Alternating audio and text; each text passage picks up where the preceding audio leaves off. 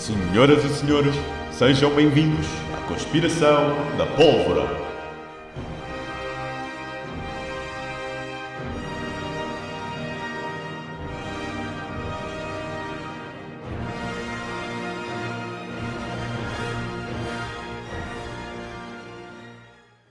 Olá, sejam bem-vindos ao que é o início do podcast A Conspiração da Pólvora. Este será um podcast político com comentários pessoais, com base em eventos atuais. A ideia é ser um podcast semanal com um apanhado dos maiores acontecimentos ao longo dessa semana. Uh, este primeiro episódio será uma introdução com o objetivo de dar a conhecer o motivo deste projeto. Antes de mais, quero começar por explicar o nome escolhido. A Conspiração da Pólvora também como se conhece Traição da Pólvora, foi uma tentativa de assassinato contra o rei Jaime I de Inglaterra por católicos ingleses, liderados por eh, Robert Catsby. Foi também um dos momentos mais memoráveis da história de, de Inglaterra. Jaime I sobe ao trono a 24 de março de 1603 e logo de início assume-se absolutista Portanto, faz o seu poder valer acima de qualquer outro, mesmo o poder do Parlamento. Uh, quando Jaime é coroado, encontra o país enterrado em dívidas e, em vez de tentar diminuí-las, faz o completo oposto. Mas esse não foi o mal maior. Portanto, o mal maior foi quando Jaime I inicia perseguições a todos os católicos que rejeitem o anglicanismo, portanto, a religião protestante inglesa. Um, essa ação é o que leva à criação da conspiração da pólvora. O plano da conspiração era explodir eh, a Câmara dos Lordes com 36 barris de pólvora armazenados nos porões do Palácio de Westminster, uh, que rebentariam durante a cerimónia de abertura do Parlamento em 5 de novembro de 1605. Um, dos conspiradores, há um que é escolhido para acender o rastilho. Esse homem é Guy Fawkes, uh, que ao acender o rastilho teria que rapidamente fugir de barco pelo rio Tamisa. Mas, contudo, é uma carta que faz cair por água a conspiração, em que essa carta é enviada a um dos parlamentistas e lhe pede para não ir no dia 5 ao Parlamento, pois essa ação iria lhe salvar a vida. Um, essa carta também lhe pedia que no final ele queimasse a mesma para que mais ninguém soubesse do, do que poderia vir a acontecer ou do que viria a acontecer. Esse parlamentista, contudo, ignorou o pedido da carta de manter o sigilo e entrega a carta às autoridades.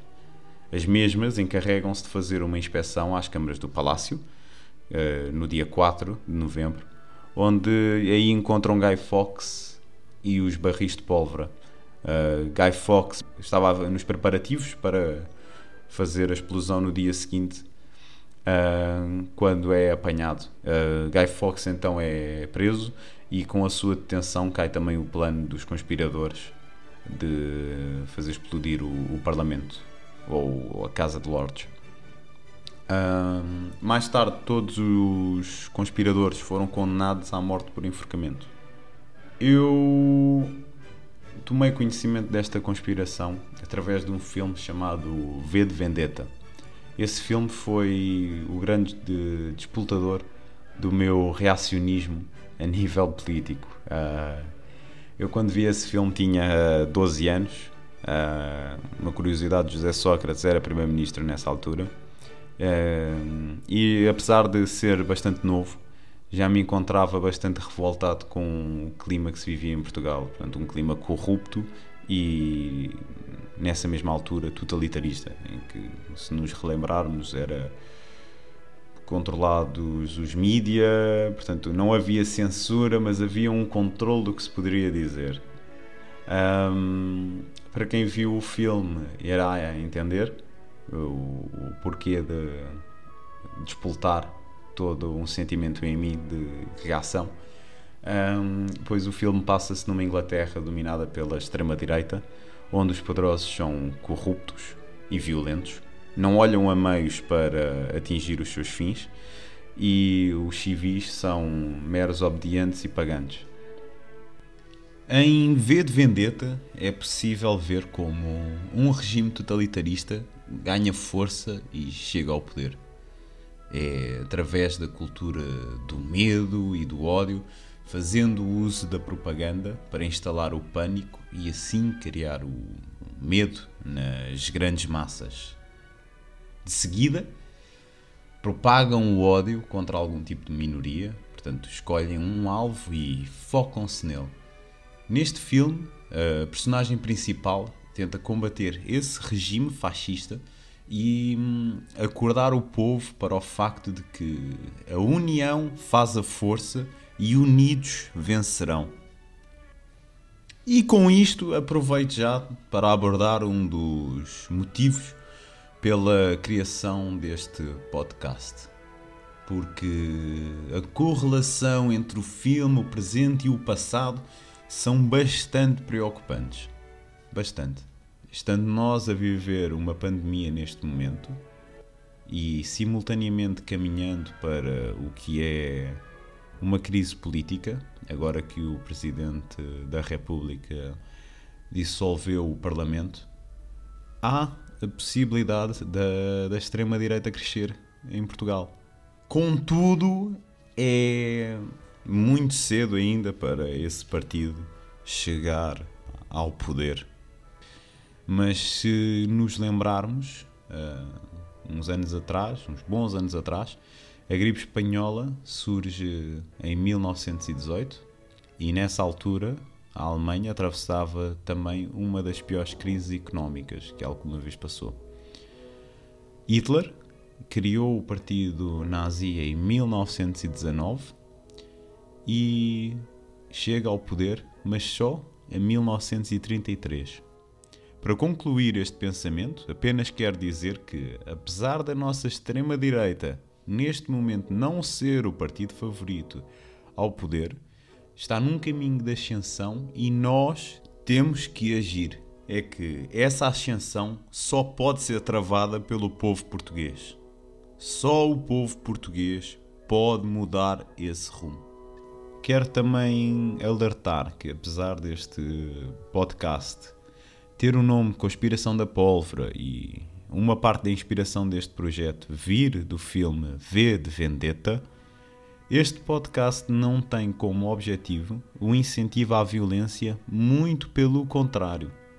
O seu objetivo é o de fazer pensar, despoltar com isso um pensamento lógico em quem o ouvir. Esse é o grande objetivo deste podcast: é incentivar uma revolta pacífica através de um voto consciente e informado. Outro motivo é a corrupção que está entranhada em todos os lugares de poder. No poder e não só nos mais altos cargos e nos mais baixos. Para onde nós olhamos, hoje em dia em Portugal, é possível ver algum tipo de corrupção. Um, em grande parte da culpa é no regime capitalista que leva as pessoas a não olharem a meios para atingir a sua riqueza e que a única coisa que interessa é o individualismo, é o eu, eu, eu. Uh, neste podcast é tentar contrariar esse sentimento e tentar acordar as pessoas para um sentimento de coletividade e não tanto de individualidade. Uh, um país não evolui com pessoas a olharem somente para si mesmas, evoluem pessoas a olharem pelo próximo pois olhando para o próximo, nós também estamos a cuidar de nós. Em suma, este podcast será um comentário político à atualidade de um mero cidadão frustrado com a situação do seu país, uma vez que o mesmo tem todos os recursos para prosperar, no entanto, isso não se verifica. Por isso, os comentários serão com uma base numa doutrina mais humana e menos capitalista pois as pessoas não se resumem a números, nem o cidadão comum deve subsistir, a sua grande maioria, para pagar contas e não tirar proveito da vida. O que eu quero dizer com isto é que estamos neste planeta para aproveitá-lo e mantê-lo, não apenas para sobreviver nele. Para terminar, quero só lembrar aquilo que o povo português anda esquecido, que é o povo é quem mais ordena. Obrigado e até para a semana.